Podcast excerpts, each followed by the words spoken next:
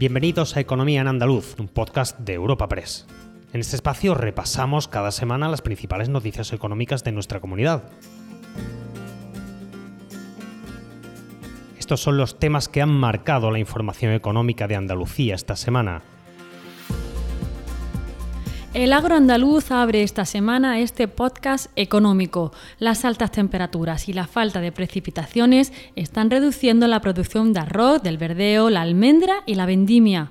En contra, el sector turístico está de celebración después de un par de años muy duros por la pandemia de COVID.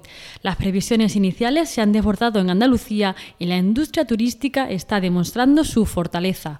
Por último, el tranvía de la Bahía de Cádiz se acerca cada día más a su puesta en marcha, que se espera para este verano, y por lo pronto su simulacro final será el próximo 9 de septiembre. Espacio patrocinado por la Asociación de Trabajadores Autónomos ATA. Como venimos diciendo, la unión de la sequía con las altas temperaturas registradas este verano están mermando muchas cosechas en el campo andaluz. La almendra en Almería, además, sufrió la calima y las fuertes lluvias de la primavera, lo que ha reducido a la mitad su producción. En el caso de la aceituna de mesa, la producción bajará al 50% en las variedades de manzanilla y gordal. Y la aceituna para molino espera su peor cosecha en los últimos 15 años. Lo explica Eduardo Román, técnico de UPA de Sevilla. La campaña de aceituna se prevé bastante mala, fundamentalmente por dos razones. Una, por la escasez de precipitaciones que llevamos, que este año prácticamente no ha llovido nada y, también hay que añadir que a principio del ciclo de aceituna pues, vinieron varios golpes de calor, que cayeron mucha, eh, mucha flor y, y, el aborto de muchos frutos recién cuajados, pues ha hecho que tengamos un 40 a 50% de kilos menos que el año pasado. La vendimia se ha adelantado en Jerez de 10 a 15 días porque la uva se estaba quemando y la calor y la falta de agua estaba provocando un exceso de azúcar y acidez. David Gómez es el técnico del Departamento de Viñas del Consejo Regulador de Jerez. Debido a esta situación, algunas bodegas iniciaron la vendimia el 26 de julio y ya a principios de agosto se ha iniciado para toda la zona de Jerez, San Lucas y Trebuna, donde se encuentra el grueso de la superficie.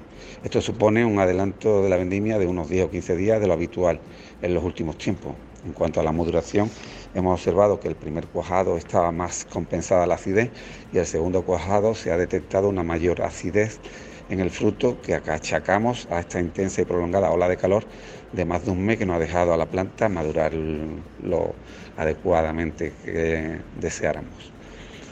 Por su parte, los arroceros, que tan solo han podido sembrar el 30% por la sequía, esperan alcanzar como mínimo los 6.000 kilos por hectáreas, lo suficiente para al menos cubrir los gastos y mantener los 5.000 puestos de trabajo. Nos detalla su situación el presidente de la Federación de Arroceros en Sevilla, Mauricio Soler.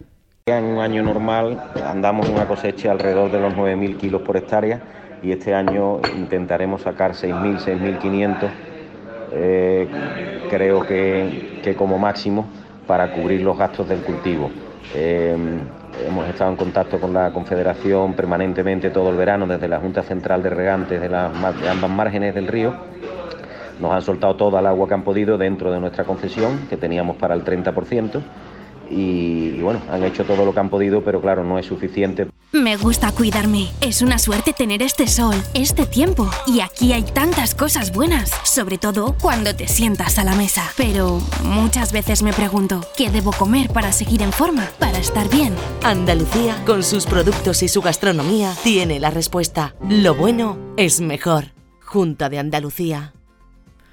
Por contra, el sector turístico está de celebración este verano. Sus previsiones se han visto superadas y la industria que lo acompaña está aguantando y aprovechando el tirón estival. En cifras, para todo este año se esperan 30 millones de viajeros en la comunidad, una cifra que se acerca mucho a la mejor de su serie histórica. Lo detalla el consejero de Turismo, Cultura y Deporte, Arturo Bernal, que asistió al inicio del segundo ciclo de las carreras de caballos de San Lucas de Barrameda, en Cádiz. Las previsiones van a ser muy buenas, ya nos están desbordando los números que teníamos pensado, en torno a un 75% de ocupación y, y, este verano cerrará con mejores cifras, con lo cual pues estamos encantados. El último trimestre del año también se presenta con buenas perspectivas y eso nos hace pensar que estemos muy cerca de los 30 millones de turistas a final del ejercicio, que es muy cerca de la mejor de la mejor cifra que tuvimos en toda la serie histórica, que fue el año 2019, año previo a la pandemia, y estamos bastante satisfechos por esa situación. Creo que, que eso pone de manifiesto como, como, ninguna otra cosa que tenemos una industria fuerte, con un empresariado fuerte, con unos profesionales también eh, bien formados y, y, muy enfocados en la calidad al turista, que es lo que al final nos define como destino turístico. Además, las pernoctaciones en hoteles han superado los 6,5 millones en julio, un 26% más que en el mismo mes del año pasado y muy cerca de las cifras de 2019, año de referencia al ser el último antes de la pandemia por coronavirus. No obstante, los hoteleros andaluces han criticado la vuelta al debate de la tasa turística, por un lado, por el desconocimiento que tienen de la misma a pesar de las declaraciones de diferentes políticos en los medios y porque incluso podría afectar al negocio. Rafael Barba es el secretario general de la Federación Andaluza de Hoteles y Alojamientos Turísticos. Entendemos que esto es una nueva ocurrencia que tiene que ver con, el fragor de la temporada turística y que desafortunadamente se viene repitiendo cada vez más a menudo. Ya, nos parece francamente que no es, una, cuestión que lo que en primer lugar deberíamos tener es información, es hablar de cosas eh, que se comentan en medios de comunicación, de opiniones de políticos, de alcaldes, más allá de todo eso, se dice que hay un debate, eh, digo la mayor, un debate cuando hay intercambio de ideas y de opiniones, pero en este caso es que ni se nos ha preguntado, por lo tanto, hablar sobre eso me parece en sí mismo complicado. Dicen que el futuro está en nuestras manos, pero también está bajo nuestros pies. La tierra, los árboles, la vida. Cuidar del entorno natural de Andalucía es tarea de todos, porque tu responsabilidad ayuda a evitar incendios porque nuestro compromiso es velar por tu seguridad. Contra los incendios todos sumamos, todos ganamos. Únete a la Revolución Verde, Junta de Andalucía y una zona muy turística como es Cádiz espera con ganas la puesta en marcha del tranvía de la bahía. Las obras de seguridad avanzan y el papeleo administrativo también, con la idea de que para finales de verano lo podamos disfrutar. Por lo pronto, el simulacro final será el próximo viernes 9 de septiembre. Lo anunció esta semana Marifran Carazo, consejera de fomento de la Junta de Andalucía. Bueno, seguimos trabajando para esa puesta en servicio dijimos que sería a lo largo del verano, todavía estamos viviendo ese verano. Les puedo anunciar que continúan las pruebas de seguridad, que se están concluyendo los trabajos que eran necesarios para esa puesta en servicio desde el punto de vista administrativo, preparando los expedientes que son necesarios, el convenio con Renfe y el contrato con, con Adif y en ese sentido pues va a avanzar y vamos a dar pasos determinantes a lo largo de estos días.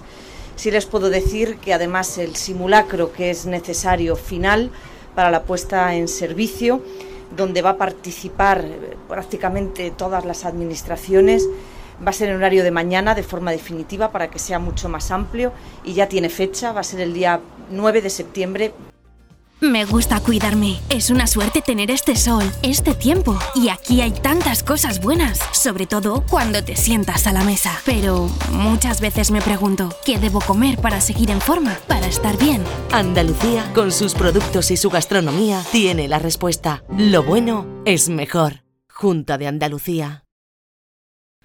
El decreto del Gobierno central sobre medidas para el ahorro y la eficiencia energética sigue dando que hablar. Andalucía mantiene su postura e insiste una y otra vez en que se reforme sin descartar llevarlo al Tribunal Constitucional, para lo que tiene tres meses. Retomaba el tema Antonio Sanz, el portavoz del Gobierno andaluz, que señalaba que otras vías serían más lentas. Sí, pero ese análisis todavía tiene tiempo. Tengan en cuenta que son tres meses de plazo para tomar cualquier tipo de, de decisión. Pero mire, se lo voy a decir, nosotros buscamos mejor y buscamos como vía más constructiva, más positiva, eh, la rectificación y la reforma, eh, es decir, un, cambio de las medidas planteadas. Creo que, cualquier otra vía pues, va a ser seguramente más lenta y lo que los ciudadanos hoy necesitan es medidas eficaces. Nosotros no discutimos que haya que tomar medidas de ahorro energético, lo que sí discutimos es que se impongan medidas que no sean eficaces y algunas de ellas bastante difíciles de comprender. Y por último, un novedoso invento que puede ayudar a que los hosteleros cumplan el decreto de ahorro energético del gobierno. Un pequeño aparato instalado en el aire acondicionado hace que la temperatura se mantenga estable en la sala al completo y además provoca un ahorro del 65% de energía. Lo explica el ingeniero chiclanero Rafael Polanco ahorramos un 65% de lo que hemos, gastamos con el sistema ahora mismo que tenemos. El aire acondicionado normal, puesto a 22-24 grados, montamos el Inverai, lo dejamos puesto a 22-24 grados y conseguimos un ahorro de un 65%. Ahora con el decreto, si lo ponemos a 27, el ahorro va a ser mucho mayor. Lo tenemos instalado en, varias viviendas locales y en una instalación del Ayuntamiento de Chiclana. Es un aparato fácil de instalar, igual que otro equipo de aire acondicionado, y con unos pequeños cambios que hagamos en la instalación conseguimos que poder ahorrar en, esa instalación el 65%. Recuerda que puedes encontrar estas y otras muchas noticias económicas en la sección Andalucía, en nuestra web europapress.es. Puedes suscribirte a este programa y al resto de podcast de Europa Press a través de Spotify, Apple Podcast, Evox o Google Podcast.